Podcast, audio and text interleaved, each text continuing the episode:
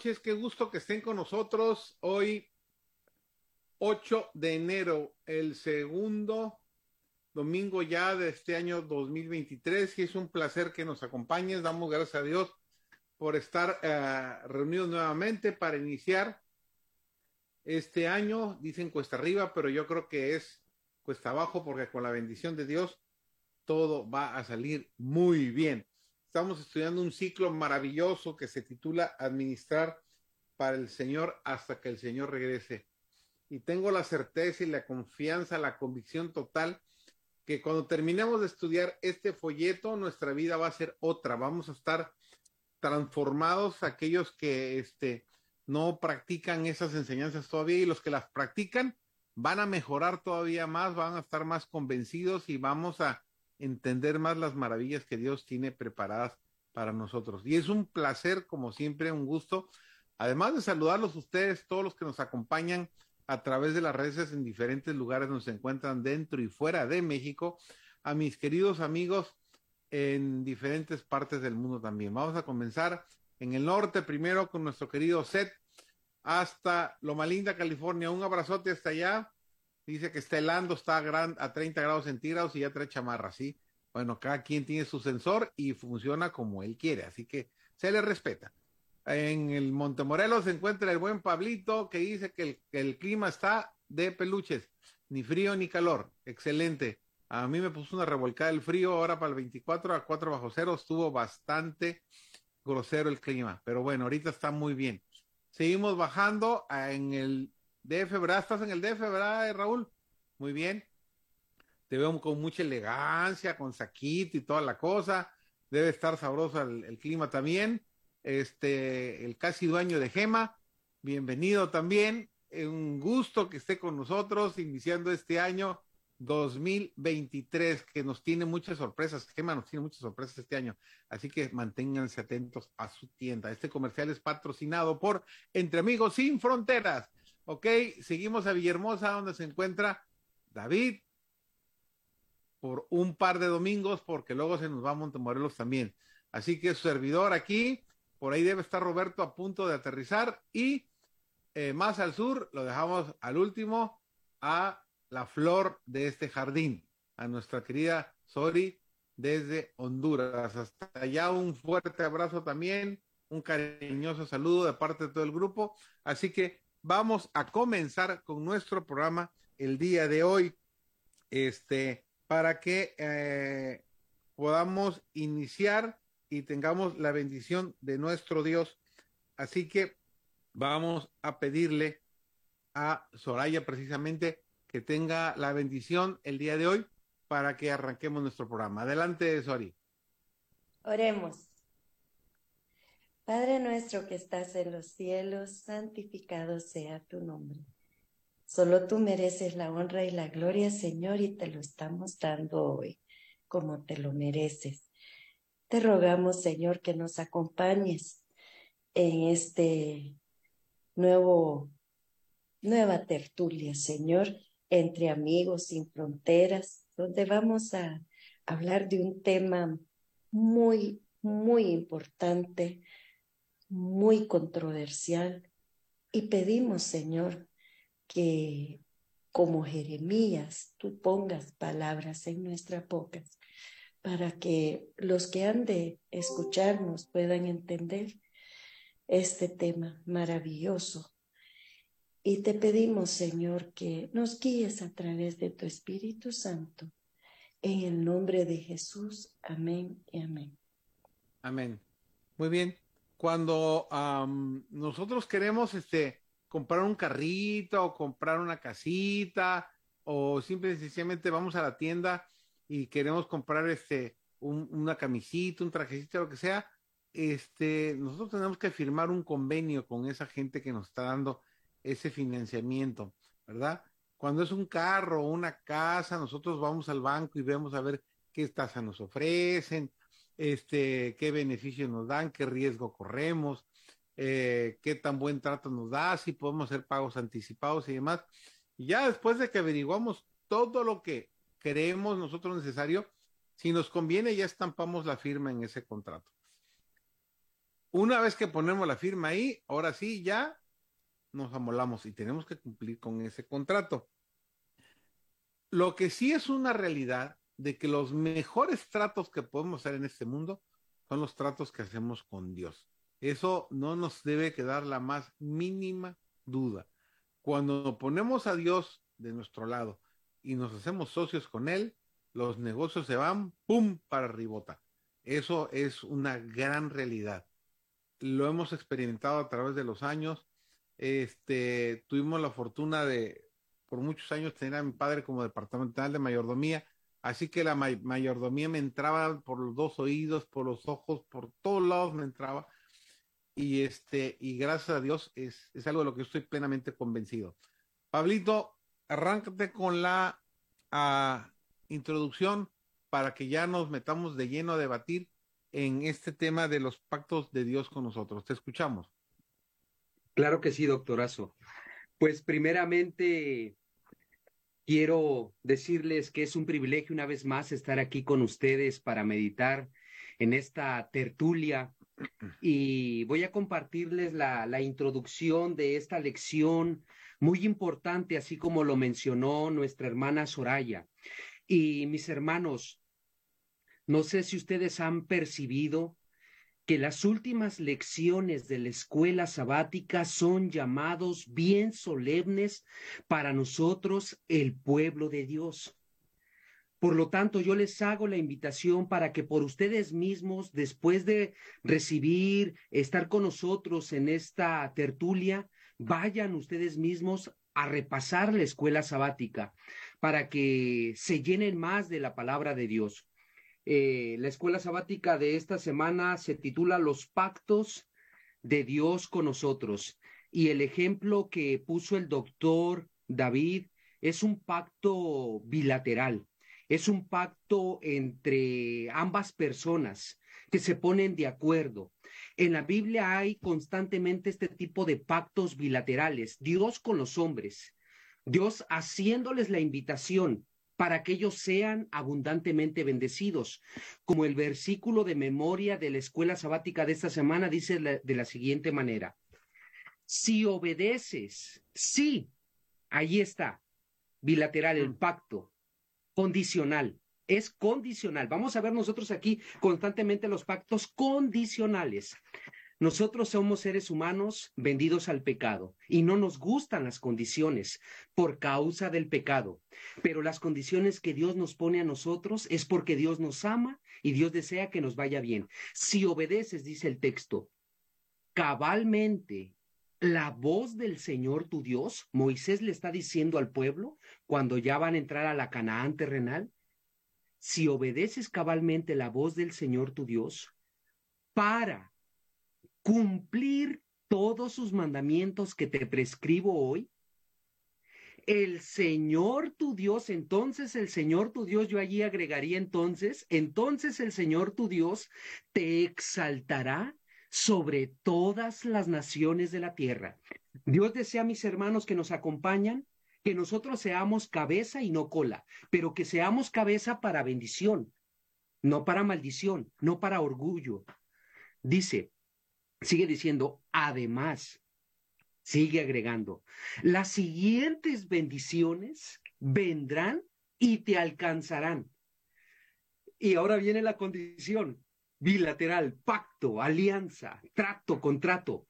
Si obedeces a la voz del Señor, tu Dios. Estoy seguro de que todos nosotros queremos ser abundantemente bendecidos por Dios. Ok, ¿Para qué? ¿Para qué queremos ser bendecidos por Dios? Dios desea bendecirnos para que nosotros seamos medios de gran bendición primeramente para nuestra familia, pero también para todas las personas que Dios ponga en nuestros caminos. Vamos a ver pactos unilaterales y bilaterales. Ya compartí acerca de los bilaterales que ahorita vamos a ver, y también hay pactos unilaterales. Por ejemplo, el plan de salvación que se originó en Dios lo aceptaras o no lo aceptaras, ese plan unilateral se originó solamente en Dios, pero ese plan de la salvación, cuando es revelado al ser humano, ahora se convierte en un, en un plan de salvación bilateral. Es decir, si creemos en Dios, si creemos en el Hijo de Dios, que ahorita más adelante vamos a ver, entonces tenemos acceso a las bendiciones de esta vida, pero sobre todo a la gran bendición que es la vida eterna. Otro pacto eh, unilateral es que Dios hace que el sol salga sobre justos e injustos. Dios hace que caiga la lluvia sobre buenos y malos. Eh, hay otro pacto unilateral y es que Dios le dijo a Noé que predicara porque en 120 años iba a venir el diluvio. Y mis hermanos, esta semana estudiaremos o en este en esta tertulia algunos pactos, como ya lo dije, bilaterales y unilaterales. Uno de los pactos o una de las promesas de Dios unilateral es la promesa de su segunda venida. Y el Rey de Reyes y Señor de Señores va a venir, nos preparemos o no nos preparemos, estemos listos o no estemos listos. Él va a venir, pero Dios desea que cuando Él venga, nosotros nos vayamos. Así es de que los invitamos para que nos acompañen y si por allí quizás tienen alguna pregunta o algún comentario, arrójenlo ahí en el chat y vamos también nosotros a, a disfrutar y a enriquecernos eh, con lo que ustedes comenten. Bienvenidos. Ok, muchas gracias. Raúl, la, primera pregunta que quiero lanzar para que eh, discutamos, a ver, ¿por qué hay, hay pactos que son unilaterales y pactos bilaterales? Promesas de que lo hagas o no lo hagas va a suceder y algunas que, que sí y otras que no. Va Raúl y luego David. Gracias. Eh, eso, eh, eso es algo muy lindo que caracteriza al Dios verdadero, al Dios de la Biblia. Él es suficientemente generoso, espléndido, como para dar cosas sin estar sujetas a una condición. Por ejemplo, cuando el mundo antiguo, en su gran maldad, necesitó ser destruido por medio de agua y toda aquella generación y los animales fueron totalmente barridos en su existencia, el Señor dijo, no volveré a destruir la tierra con agua, así como hice. Y no le puso ninguna condición. Es, es una muestra de su gracia el dar cosas que no esperan una respuesta de nuestra parte. Sin embargo, hay otras formas de tratar con Dios que sí están condicionadas a una respuesta humana esas ya no serían eh, pactos o convenios unilaterales, sino bilaterales. Así como Dios ofrece algo, Él espera a cambio de parte del ser humano lo que le correspondería a él o a ella. Y esta semana nos corresponde considerar algunos de esos pactos o algunos de esos eh, elementos de la vida espiritual que tienen consideración bilateral que por el hecho de ser bilaterales no quiere decir que no involucran gracia.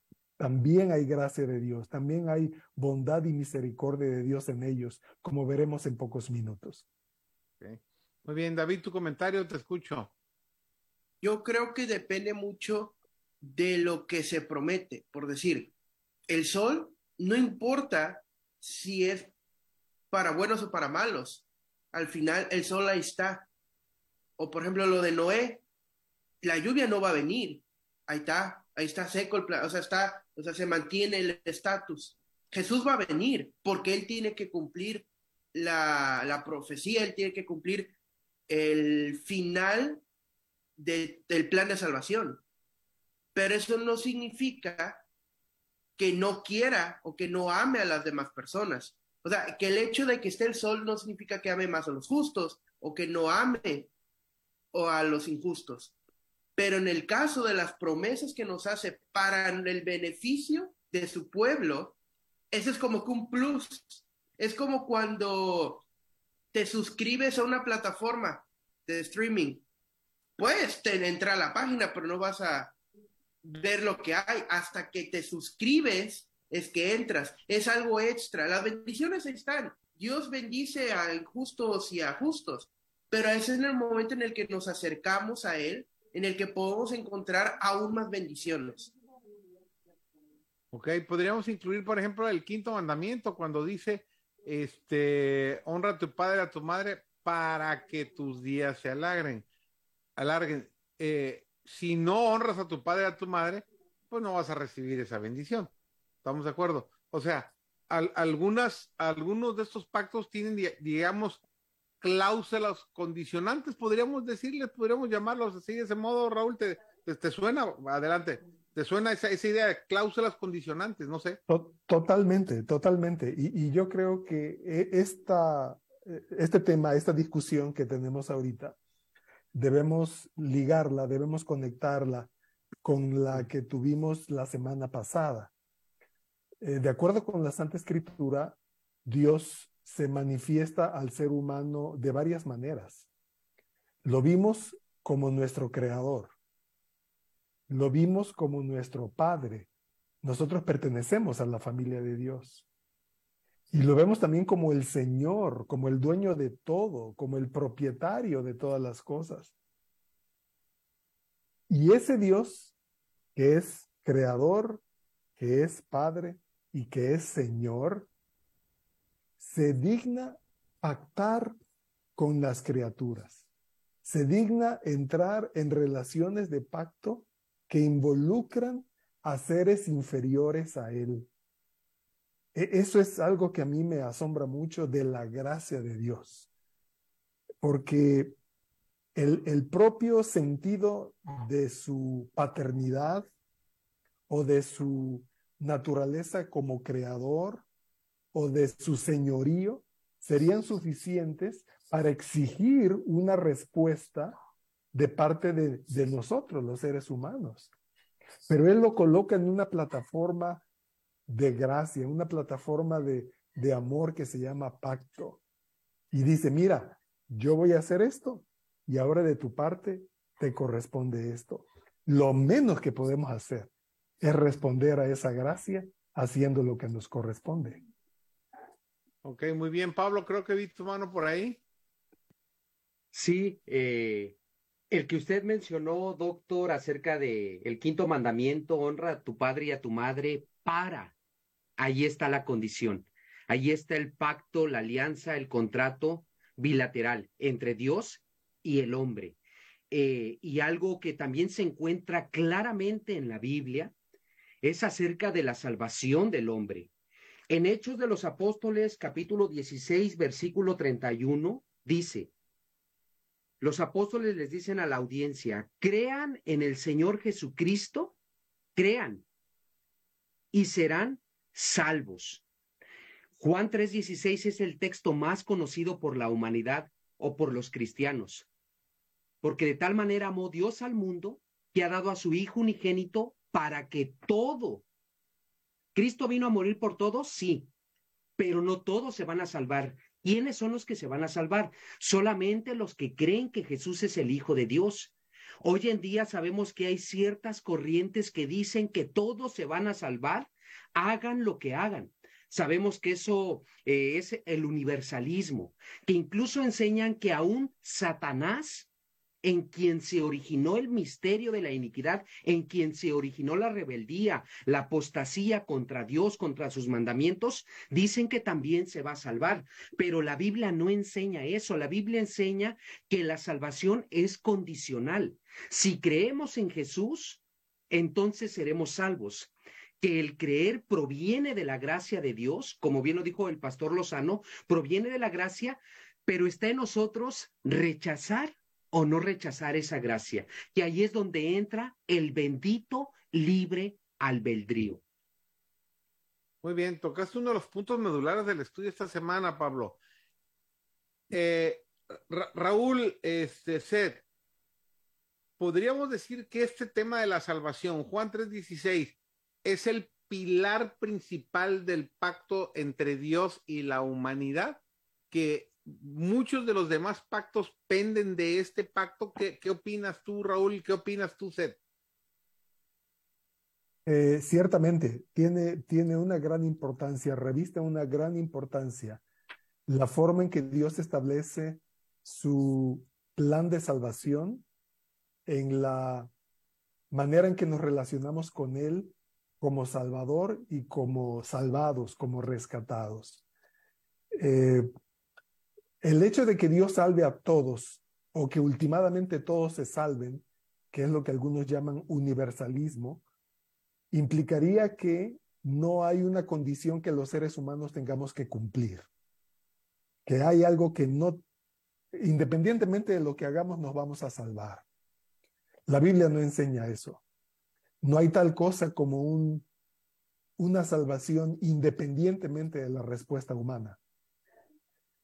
Pero si bien es cierto que existe una condición para la salvación de la cual eh, Pablo ya habló bastante claramente, y es responder por medio de la fe a la gracia de Cristo Jesús, entonces eso no solo supone la participación del ser humano, sino que confirma la gracia salvadora de Dios, quien la ofreció originalmente. En otras palabras, nace por la iniciativa divina y se confirma por la fe, por la respuesta individual del ser humano, y entonces hace efectiva esa salvación en el creyente. Ok. A ver, va Sed y luego va Pablo. A ver, te escucho, Sed, tu comentario. Usted lo dice que el pacto de la salvación es un pacto, un pacto sencillo, sin cláusulas complejas, no es eh, ni difícil de cumplir, cuyo fin es de ofrecernos la vida eterna. Primera de Juan 5.13, el famoso eh, versículo. Pero no es un pacto que se firme una vez y se deje olvidado. El que mantenga, como dice Mateo 24.13, el que, el que se mantenga firme hasta el fin será salvo. Ya a punto de morir, tenemos el ejemplo de Pablo, que él ya estaba ya listo. Y Pablo tenía la seguridad de haber guardado la fe y de que recibiría la corona de justicia comillas, junto a todos los que aman su venida, en 2 de Timoteo 4 del 6 al 8. Es un, el pacto de salvación es algo bastante simple, pero a veces tratamos de complicarlo y no debe ser así. Ok. A ver, Pablo, escucho tu comentario. Totalmente de acuerdo con los dos pastores, incluso el pastor me quitó un, pasaje poderoso, ya no voy a argumentar sobre él, sobre Mateo 24, 13. Lo que sí voy a enfatizar es una palabra que usó el pastor Lozano, iniciativa divina. Se ve claramente en Juan 3:16, porque de tal manera amó Allí comienza la iniciativa divina. Dios amó al mundo primero. Juan lo recalca en la primera epístola de Juan 4:19. Nosotros le amamos a Él porque Él nos amó primero, la iniciativa divina. Pero algo que a mí me llama la atención es que el 15 y el 17 vean el énfasis que hace. Sí, la iniciativa divina en Dios, pero nosotros sabemos que hay muchos que no quieren amar a Dios y que no quieren entrar en el gobierno de Dios. Para los universalistas, esto los, los revienta o va en contra de su enseñanza, porque hay muchos que no quieren la salvación, no la desean, y uno de ellos es Satanás y sus ángeles. Dios no puede forzar su, su libre albedrío. El 15 dice, para que todo aquel que en Cristo cree no se pierda, mas tenga vida eterna. El 16, para que todo aquel que cree en el Hijo no se pierda, mas tenga vida eterna. El 17, porque no envió Dios a su Hijo al mundo para condenar al mundo, sino para que el mundo sea salvo por Jesús. Pero ¿quiénes son los que van a ser salvos por Jesús? Ahí es donde ahora todo inicia con Dios, pero ahora Dios se lo arroja al ser humano. Y entonces ahora el ser humano puede participar ya no del pacto unilateral, sino bilateral entre el hombre y Dios. Y cuando nosotros conocemos al Dios de amor que esté interesado por nosotros, lo vamos a amar y entonces vamos a entrar a su pacto y vamos a decir como el apóstol Pablo, Señor, ¿qué quieres que yo haga? Y entonces Dios dice, aquí están las cláusulas eh, extensas o que se añaden al pacto y sabemos que esas leyes son para bendición del ser humano. Muy bien. A ver, eh, sorry, ¿tú, ¿tú, qué opinas con este tema del, del pacto? El, el, sacrificio ya está hecho, el precio ya está pagado, pero muy pocos son los que se están preocupando o preparando por llegar a obtener este premio. Hace semanas atrás a, a, hicimos el ejemplo del, del, del mendigo que van y le entregan las llaves de un Ferrari y no los quiere usar, ¿verdad? ¿Por qué? Por la razón que tú quieras, porque está sucio, está pestoso, no sabe manejarlo, no le interesa, no lo valora, cree que no lo necesita, ¿sí? Y, así somos como seres humanos, tenemos un, regalo precioso, valioso, que Dios ha hecho provisión para él. ¿Por qué el ser humano se enterca? Claro, esto es fruto del, del libre albedrío que Dios nos da y eso queda muy claro. Para mí esa tiene eh, una eh, respuesta muy sencilla. O sea, la otra parte del pacto es precisamente que, que, a mí me interese y que yo lo acepte. Y eso significa compromiso, ¿verdad? Entonces, el, el, el hombre quiere llegar, eh, prefiere pensar que puede llegar al cielo sin ningún compromiso con su creador eh, con el mínimo y hasta por sus propias obras. Entonces, para mí, radica en que no nos queremos comprometer, no queremos cumplir nuestra parte, lo queremos, ya de por sí es gratis, lo queremos todavía más fácil. Ok, muy bien. Raúl, después viene David con la gema y luego Sori con la pregunta de la semana. Vamos. Adelante, Raúl. Eh, hay una palabra muy, muy importante y aquí eh, la licenciada Soraya la, la, sacó a la superficie y es la palabra compromiso. Uh -huh. Quienes conciertan un pacto se adhieren a condiciones que obligan a cada parte a hacer lo que corresponde a cada una. Y, y es un pacto de buena voluntad, es un pacto de buena fe. Se, se espera que cumplidas las condiciones, las promesas que se intercambiaron se conviertan en realidad. Y probablemente ahí esté el desafío en la, en la mentalidad contemporánea, porque a los seres humanos nos cuesta mucho trabajo confiar. Y si vemos nuestras experiencias personales, yo creo que cada quien ya ha llevado su dosis de desencantos como para saber que debe ser cuidadoso, debe guardar sus precauciones a la hora de darle su confianza a alguien cuando se trata especialmente de compromisos. Y la tentación que nosotros vivimos allí es transferir ese temor, esa incertidumbre, esa inseguridad a Dios cuando se trata de hacer un pacto con Él. Lo ilustraré de la siguiente manera. Hace algún tiempo yo trabajaba en una institución y este, la administración decidió invertir algunos recursos para eh, obsequiar al personal a fin de año. Eh, se acostumbra pues tener una reunión de, de, sociabilización, de dar gracias a Dios y, darles algo eh, como una cortesía, como una amabilidad y reconocimiento a los empleados por su servicio. El punto es que fuimos a una tienda, este, por cierto, bastante reputada, y se escogió un regalo para cada familia de esta institución. Se pagaron los regalos, es más, nos facturaron los regalos. Y nos dijeron, tal día lo pueden pasar a recoger. Llegó ese día y mire, no, no, no es posible, vengan por favor este otro día. Luego una tercera fecha. Este, miren, discúlpenos, por favor vengan la primera semana de enero y se los vamos a dar. Y llegó la primera semana de enero y esta, este negocio dijo, este, ¿saben qué? Pasen por favor, pero a recoger el cheque, no les vamos a poder dar los regalos. Es decir, si, si, si una tienda de esa dimensión, de ese tamaño, no pudo cumplir su compromiso, aún pagándoseles, ¿qué, qué podemos esperar de, de, de otro individuo, eh, de otro ser que probablemente consideramos tan ajeno, tan distante, tan poco conocido?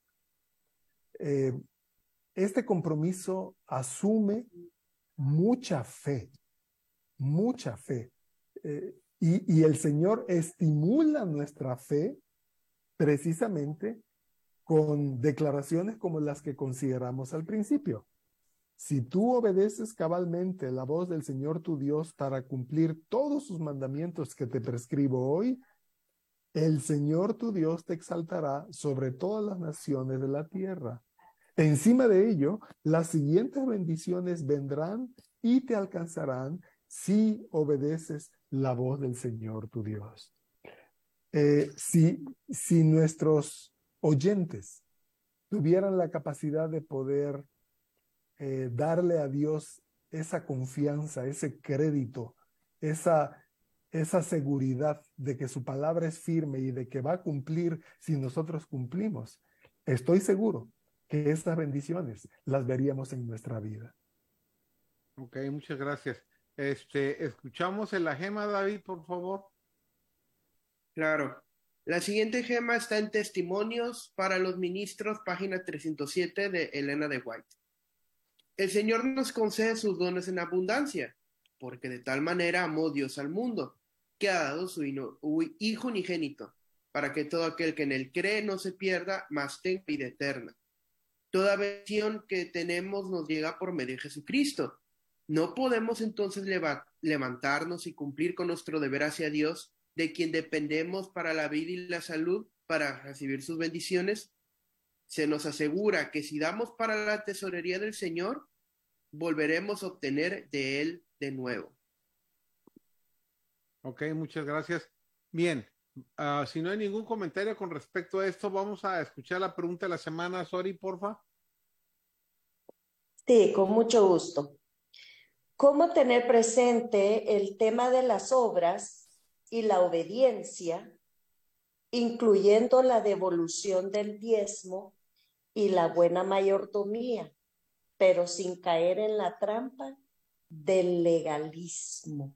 Repito, ¿cómo tener presente el tema de las obras y la obediencia, incluyendo la devolución del diezmo y la buena mayordomía? Pero sin caer en la trampa del legalismo. Aquí yo quisiera, para mejor proveer, bueno, en derecho se dice mejor proveer, para, para aquellos que nos estén viendo, nos han de ver, entiendan eh, la definición de mayordomía, porque decimos buena mayordomía. ¿Qué es mayordomía? Que rápidamente definan eh, mayordomía para que sepamos cuál es la buena y cuál no. Eh, la esta semana me tocó con mi familia eh, viajar de Montemorelos hasta Villahermosa por, por, por tierra. Este, un viaje un poquito pesadito, 15 horas de carretera por la costa.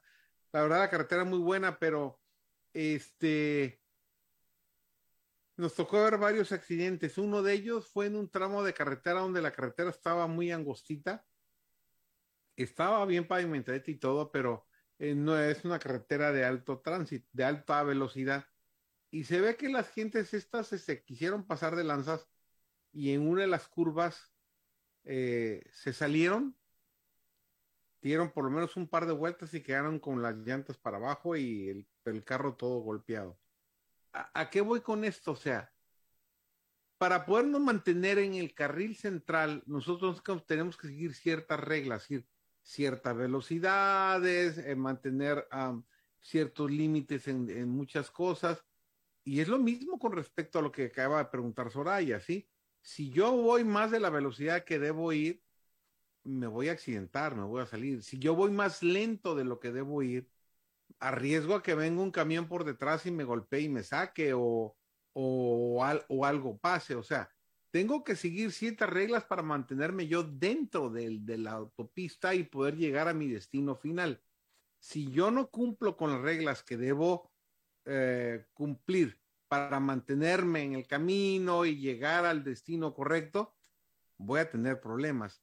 Yo creo que de algún modo esa es la mayordomía, cumplir con las reglas, ¿verdad?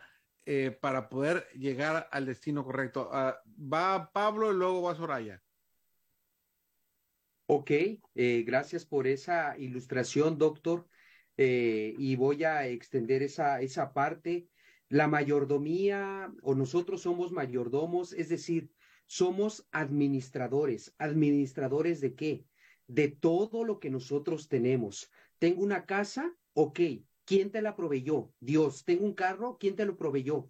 Dios. Nosotros reconocemos que todo lo que tenemos proviene de Dios. Tengo un carro, para ser un buen administrador con ese carro, ¿qué tengo que hacer con ese carro? La obra misionera. Usar ese carro para llevar a algunas personas a dar estudios bíblicos o usar mi propio carro para ir y dar un estudio bíblico porque Dios me proveyó ese carro para que ese carro yo lo use para el cumplimiento de la misión. Y agregando algo, ahora reconociendo que nosotros somos mayordomos y que todo lo que tenemos lo tenemos que usar para el cumplimiento de la misión, es decir, tenemos que tener actos, tenemos que tener obras, no para ser salvos. Si yo tengo actos, obras o uso lo que Dios me da como un medio de buscar la salvación, entonces estoy como los fariseos. O si yo diezmo para granjearme con Dios, estoy mal. O si yo ofrendo para agradarle más a Dios o para que Dios me vea a mí, estoy mal. Ahora, ¿Dios se agrada de las buenas obras? Por supuesto, Dios las destinó para que nosotros andemos en ellas, porque nosotros somos los fieles mayordomos, fieles administradores de Dios. ¿Para qué diezmar? ¿Dios necesita el diezmo? No, Dios no necesita el diezmo. Entonces, ¿quién necesita el diezmo? ¿Quién necesita diezmar? Yo necesito diezmar para que mi fe crezca. Y si yo diezmo, eso es un indicador de que mi relación con Dios está bien. Hoy en día, tristemente, algunos hermanos llegan a, decir, y lo digo para testimonio porque tengo familiares que están en el adventismo y han dado ellos su testimonio de que ellos llegaron, llegó un momento cuando decían, este, el diezmo no lo utiliza bien la iglesia, por lo tanto, yo le voy a dar un uso. Entonces me estás diciendo tú, cuñado, que tú vas a usar el diezmo correctamente. ¿Qué dice la Biblia, cuñado? ¿Que tú uses el diezmo como tú crees que es sabio? La Biblia dice, traed los diezmos al alfolí, traed los diezmos a mi casa de oración. ¿Para qué? Para que haya alimento y para que se cumpla la misión. Entonces, el diezmar no es para buscar la salvación, sino que yo diezmo y eso es un indicador de que yo tengo una buena relación con Dios. Y sobre todo, Señor, aquí están mis diezmos, aquí están mis ofrendas, porque yo quiero que rápido se cumpla eh, la misión, se pronuncie el Evangelio a toda nación, tribu, lengua y pueblo y tú vengas pronto. Voy a leerles Malaquías capítulo 3, versículo 7. Desde los días de vuestros padres os habéis apartado de mis leyes. Dios le está diciendo a su pueblo, se han apartado de mis leyes y no las guardasteis, el pacto que Dios había hecho con sus antepasados. Y Dios les hace un llamado bien poderoso, pero saturado de gracia volveos a mí, regresen a mí, vengan a mí. ¿Volvernos a ti? ¿Acaso nos hemos alejado? ¿Acaso te hemos deshonrado? Vamos a ver qué dice el texto. Y yo me volveré a ustedes, es decir, yo los voy a bendecir. Yo quiero que ustedes sean mis mayordomos, unos excelentes administradores, que tengan cosas en abundancia. Ok, ha dicho Jehová de los ejércitos. Y el pueblo respondió, ¿En qué hemos de volvernos a ti? ¿Acaso nos hemos alejado? Y Dios dice en el versículo 8, ¿robará el hombre a Dios? Por lo tanto, ellos se habían alejado en el acto de no estar diezmando, en el acto de robar a Dios. Hoy en día quizás nos hemos alejado de Dios porque estamos en adulterio, eh, en fornicación, estamos quizás en idolatría, en avaricia, en codicia, no lo sé, pero Dios dice, regresa a mí Dice, ¿robará el hombre a Dios? Sin que yo lo sepa, dice, pues ustedes me han robado. Y dijeron, todavía respondió el pueblo, ¿y en qué te hemos robado? Y Dios les responde, en traerme los diezmos, pero hay otra parte esencial, y las ofrendas. Diezmos y ofrendas son cosa distinta. ¿Será que nosotros también hemos fallado no solamente en los diezmos, sino en llevar ofrendas a Dios? O incluso en las primicias. ¿Qué es una primicia? voy a dar el ejemplo de ello. Tienes un nuevo empleo. El primer pago de tu quincena o de tu semana, Señor, aquí está mi primer ganancia. Te la doy porque tú me has proveído trabajo. ¿Estás reconociendo que Dios te ha brindado trabajo. ¿Para qué? Para sustentar tus necesidades, sí, pero porque Dios te va a dar algo más para que eso tú lo administres y le des un uso sabio, un uso correcto. ¿Y cómo le vamos a dar un uso sabio? Estando conectados solamente con Dios. Y recordemos que diezmar o ofrendar, como lo dije, no es para ganar la gracia, sino que es una muestra de nuestra relación con Dios y es una muestra de que estamos entrando en el pacto de amor. Muy bien. Soraya, creo que tenías la mano levantada, ¿verdad? Sí. Eh, fíjese que yo con, con la venia de todos, eh, quiero más bien hacer una pregunta sobre la pregunta a Raúl, porque en realidad la pregunta es cómo hacemos todo esto que se acaba de hablar, tener presente el tema de las obras, obediencia, devolución de diezmo y eso, sin caer en la trampa del legalismo.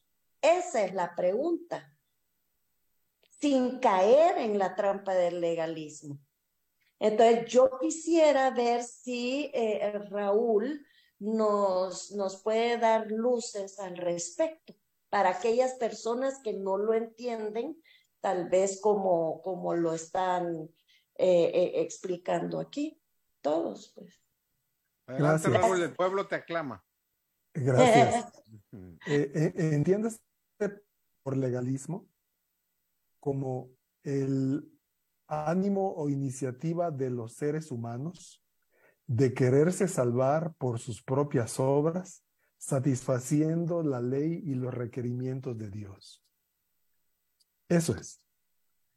Entonces, si trasladamos ese concepto del legalismo a la mayordomía de las finanzas, ya Pablo nos habló de los diezmos, de las ofrendas, eso significaría que el creyente devuelve los diezmos, entrega las ofrendas, porque cree que haciendo eso se califica para la salvación.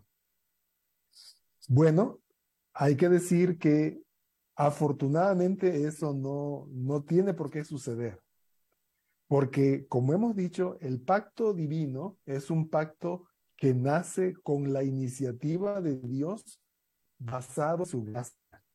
En otras palabras, ya hay salvación ofrecida por Dios como antecedente al propio pacto. Eh, el Señor le dijo al pueblo de Israel, vosotros visteis lo que hice a los egipcios y cómo os tomé sobre alas de águila, yo os he traído a mí. Bueno, si vosotros obedeciereis mi voz y guardareis mi pacto, vosotros seréis mi especial tesoro sobre todos los reinos, porque mía es toda la tierra. Es decir, esa invitación, esa petición de obediencia tiene un antecedente de gracia que hacen necesario cualquier ánimo de salvación que el ser humano procure. Ya, ya somos salvos. Si ese es el caso, entonces, ¿por qué diezmar? ¿Por qué dar ofrendas? Bueno, lo hacemos en primer lugar, como decíamos la semana pasada, porque reconocemos a Dios como creador. Reconocemos el señorío de Cristo sobre nuestra vida. Reconocemos que Él es el, el, padre de la familia y nosotros somos parte de la familia de Dios. Sus indicaciones, sus lineamientos, sus pautas son buenas porque Dios es amor y hacerlo y seguirlo representa bendición para nosotros. Como hemos leído desde el inicio de esta discusión, si nosotros obedecemos las condiciones del pacto, Las superabundantes bendiciones del Señor se harán una realidad en nuestras vidas, pero nada que ver con el ánimo de salvarse. No es por ahí la salvación. La salvación siempre es por gracia y no sujeta a lo que el ser humano pueda hacer. O sea que esa es la trampa. Esa es la trampa. Cuando, ajá, termina, termina. ¿Ya terminaste? Sí, cuando, cuando el momento que escogemos nosotros para apartar lo que son, eh, lo que le devolvemos al Señor y lo que vamos a dar como ofrendas, y este, y algunos nos estamos torturando de que, uy, es demasiado lo que voy a poner. Ahí ya está fracasado, es, es, estás totalmente perdido. En el momento que, que tú, ese sobre, le estás metiendo ese dinero, lo que es un peso, diez pesos, cien pesos, mil pesos, diez mil pesos, cien mil pesos, pero lo estás haciendo con gozo en tu corazón y vas feliz a la iglesia y cuando pasa el, el, canasto de las diez mil ofrendas y tú lo pones ahí y le das gracias a Dios, le estás demostrando gratitud, le estás demostrando fidelidad, le estás demostrando honestidad y las bendiciones caerán hasta que sobreabunden. Y eso mientras no lo experimentes, no sabes de lo que estamos hablando. La primera pregunta, David, por favor. Claro que sí, y yo creo que va a ser la última porque no, no tenemos tanto tiempo. Este, de, aunque la salvación es un regalo inmerecido, ¿cuál es la diferencia entre los que aceptan el regalo y los que no? Va de nuevo, aunque la salvación es un regalo inmerecido, ¿cuál es la diferencia entre los que lo aceptan y los que no? Desde mi punto de vista es muy simple, el libre albedrío, cada quien acepta el regalo si lo quiere y si no lo quiere, él se lo pierde. Esa es mi opinión. No sé si alguien quiere agregar algo más, pero yo lo veo así de simple. Y una diferencia entre los que lo aceptan y no lo aceptan es que los que lo aceptan, vida eterna. y los que no lo aceptan, Por supuesto. fritos. En, en manteca cochino, ah, vas Raúl. Hay, hay una frase que una vez dijo un, un maestro eh, con el que tomé clases en la universidad ya hace varios años. Él decía, tu respuesta define tu llamado. Tu respuesta define tu llamado. La diferencia entre quienes, dice la pregunta, los que aceptan el regalo y los que no, es la forma en que ellos responden. Uh -huh. El que responde aceptando el regalo es porque lo entendió desde la perspectiva de la gracia y lo recibe con gozo. El que no acepta el regalo tendrá otros pensamientos en su mente.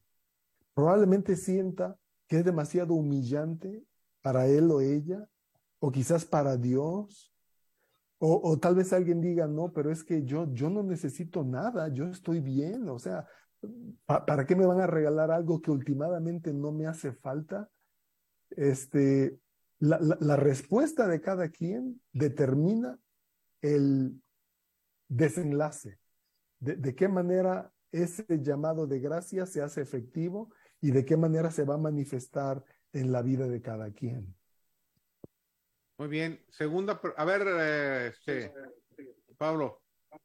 Sí, agregando algo a igual a esa pregunta y lo que se ha comentado, en segunda de Crónicas 7:14 dice, dice Dios, si se humillare mi pueblo, sobre el cual mi nombre es invocado, y oraren y buscaren mi rostro y se convirtieren de sus malos caminos, entonces aquí hay un pacto bilateral. Si mi pueblo se humillase, entonces yo oiré desde los cielos y perdonaré sus pecados y sanaré su tierra. Ahora, las bendiciones también que provienen de Dios, eh, un punto acerca de la salvación eterna, pero retrocediendo un poco acerca de las bendiciones terrenales, de las bendiciones momentáneas, también son bilaterales, pacto bilateral. Lo encontramos claramente allí en, en Deuteronomio capítulo 28, versículo 1 al versículo 14. Y a partir del versículo 14, es decir, del 15 en adelante, allí está las maldiciones, lo que nosotros no queremos. Pero quiero leer estos dos pasajes de Deuteronomio 28, 1 y 2. Dice Dios, acontecerá que si oyeres atentamente la voz de Jehová tu Dios, para guardar y poner por obra todos sus mandamientos que yo te prescribo hoy, también Jehová tu Dios te exaltará sobre todas las naciones de la tierra y vendrá sobre ti todas estas bendiciones y te alcanzarán si, ahí está la condición, si oyeres la voz de Jehová tu Dios. Hoy justamente una dama que comencé a hablar con ella de, de Texas, comenzamos a hablar acerca de la palabra de Dios y me dijo, hermano, cuando yo leí por primera vez Deuteronomio 5:29, yo le dije, sí, Señor, sí, Señor, yo quiero guardar tus mandamientos. ¿Por qué fue el entusiasmo de ella para guardar los mandamientos de Dios? Veamos lo que dice el verso 29 y aquí hace Dios un llamado a todos los que son padres. 5.29 de Deuteronomio. Quien diera que tuviese tal corazón, que me temiesen, es decir, que me reverencien, que me obedezcan y guarden todos los días todos mis mandamientos para que a ellos y a sus hijos les fuese bien para siempre.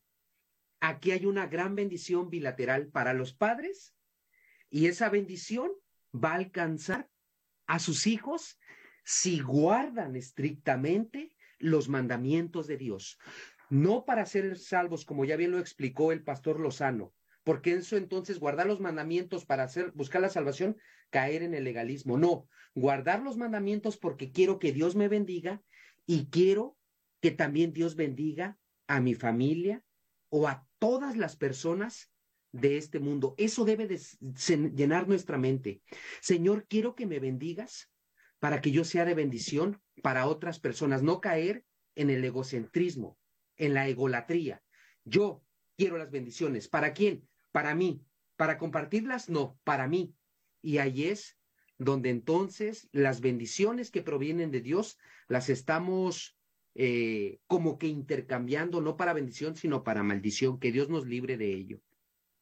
Muy bien. Última pregunta, David, y de ahí va Raúl con la conclusión, por favor.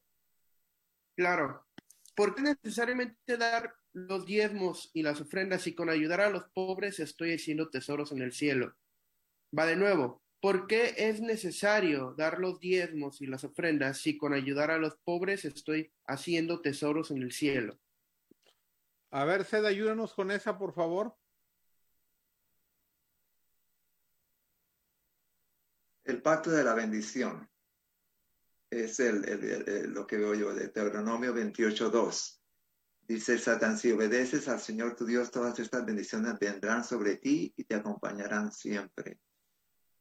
Sí, eh, eh, el ayudar a los pobres muy bien, pero el, dar a los diezmos es mucho mejor todavía, porque dice que en, Deuteronomio muy, muy muy, las bendiciones de, Dios son abundantes en todo. El versículo 3 dice, bendita será la localidad donde tú vives.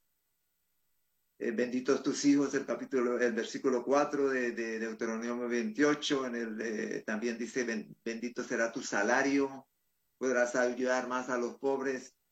En el versículo 5, benditas tus herramientas de trabajo, lo que utilices, si eres médico o abogado o lo que sea, bendito tu hogar y el lugar donde andas el versículo 7, bendito ante, ante tus enemigos. Sabemos muy bien que en, en, este mundo hay enemigos por doquier porque Satanás no quiere que nadie esté feliz. Bendito tu trabajo. Y, las condiciones para recibir estas bendiciones, escuchar a Dios y obedecer sus mandamientos. Él dice, traer el diezmo al alfolí, obedecerle, en el versículo 1.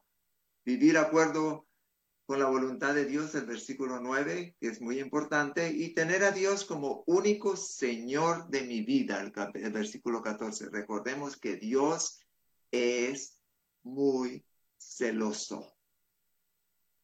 Si nos ponemos a amar a otro fulano por ahí o a otras cosas por ahí, Dios eso no lo perdona. Y entonces dice, ¿por qué es necesariamente dar los diezmos y ofrendas? Porque eso es lo que Dios ha dicho Eso es lo que eh, tenemos con Él, el pacto que tenemos con Él de los diezmos y las ofrendas. Y también con el ayudar a los pobres. ¿Por qué no recibir esa doble bendición? Diezmos, pobres, ganamos. Muy bien, Soraya, tu comentario y va Raúl. Sí, yo vuelvo a decir que estas cosas para mí, eh, sin hacer elucubraciones abstractas, es sencillo. Para mí es necesario porque es necesario que obedezca a Dios. Eso es lo que Él quiere de mí. Em, obediencia. Yo lo hago por amor, porque Dios lo mandó, yo lo hago y yo no me pongo a ayudarle a Dios disponiendo yo de algo que Él me está diciendo, eso es mío, ya de por sí, el mundo en el que vives, el aire que respiras, todo lo que tienes es mío. O sea, ¿tú quién eres? ¿Verdad? Todo, todo es de Él.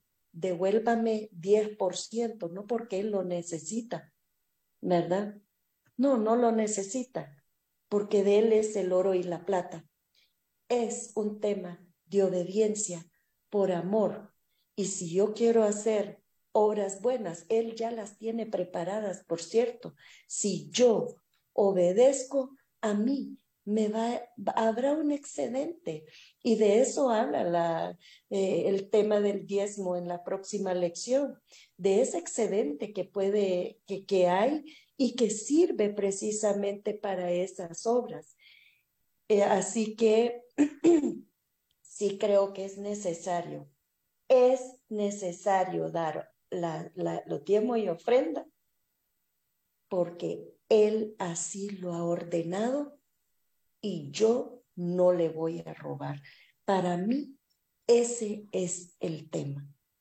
Y habrá alimento en su casa. Gracias, Ori. Vamos, Raúl.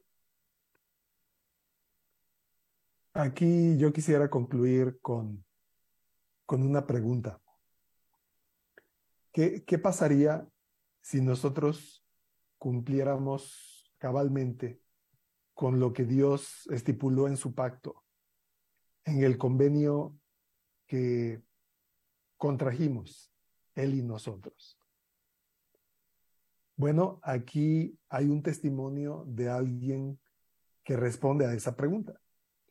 Les leo del Salmo 37, el versículo 25.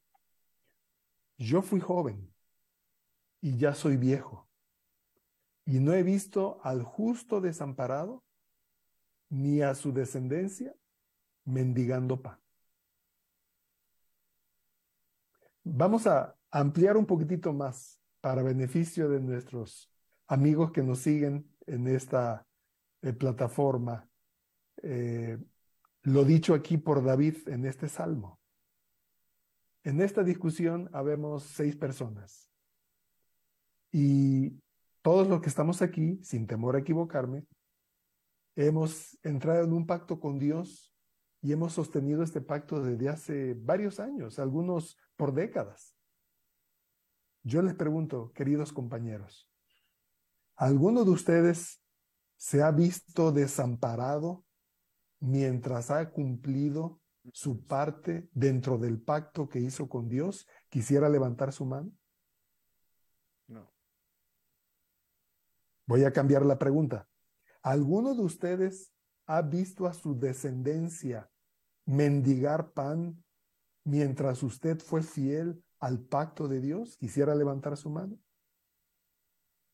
No, ni yo tampoco.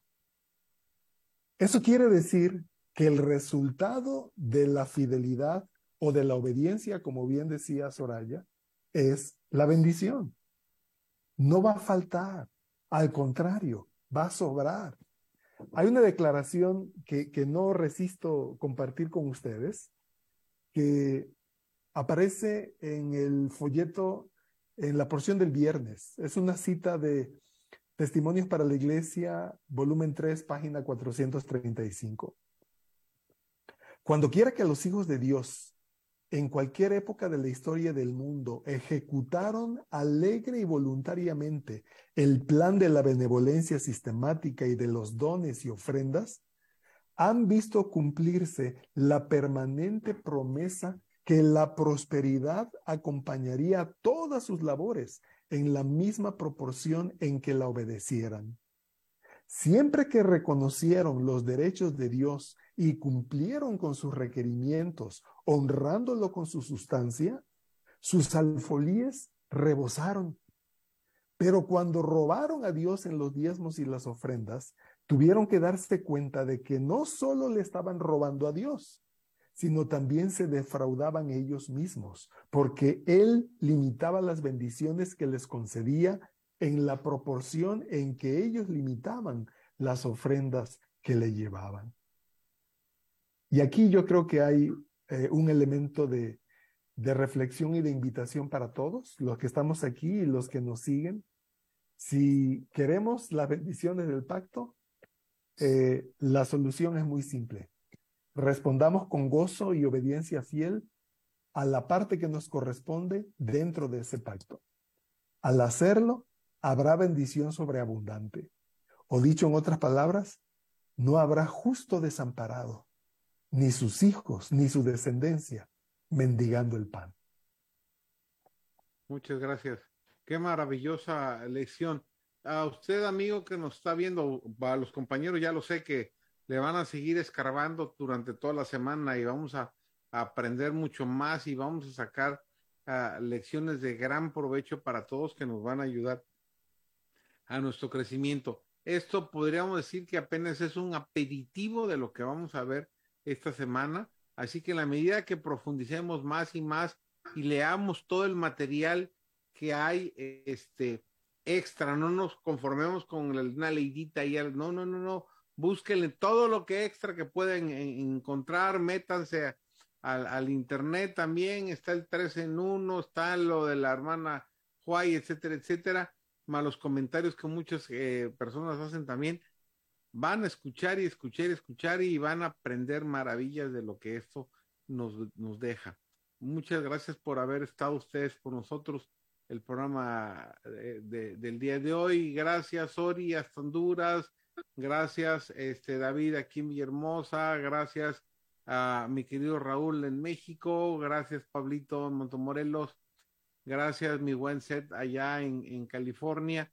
Que tengan una maravillosa semana y la próxima semana ya spoileó la lección Sori por ahí, ya nos dijo de qué se trata la próxima semana. Ok, así que ya estamos enterados que la próxima semana es un tema muy bravo, muy bueno y que vamos a, disfrutarlo. Ya me, lo, ya me lo estoy saboreando, así que lo vamos a... El contrato del diezmo. Así es, eso va a estar más que, más que genial. ¿Nos puedes dirigir en oración, por favor, Seth, para terminar el programa del día de hoy? Si eres tan amable. Seth. Padre nuestro que estás en los cielos, santificado sea tu nombre. Venga tu reino. Porque tuyo es este reino, el poder y la gloria por todos los siglos. En el nombre de Jesús. Amén. Amén. Muchísimas gracias. Linda semana para todos ustedes, también nuestros amigos que nos han acompañado el día de hoy. Nos vemos la próxima semana a 7 de la noche, a la misma hora, por el mismo canal. Bendecidos todos y estudien duro durante la semana. Van a aprender muchísimas cosas más. Bendiciones. you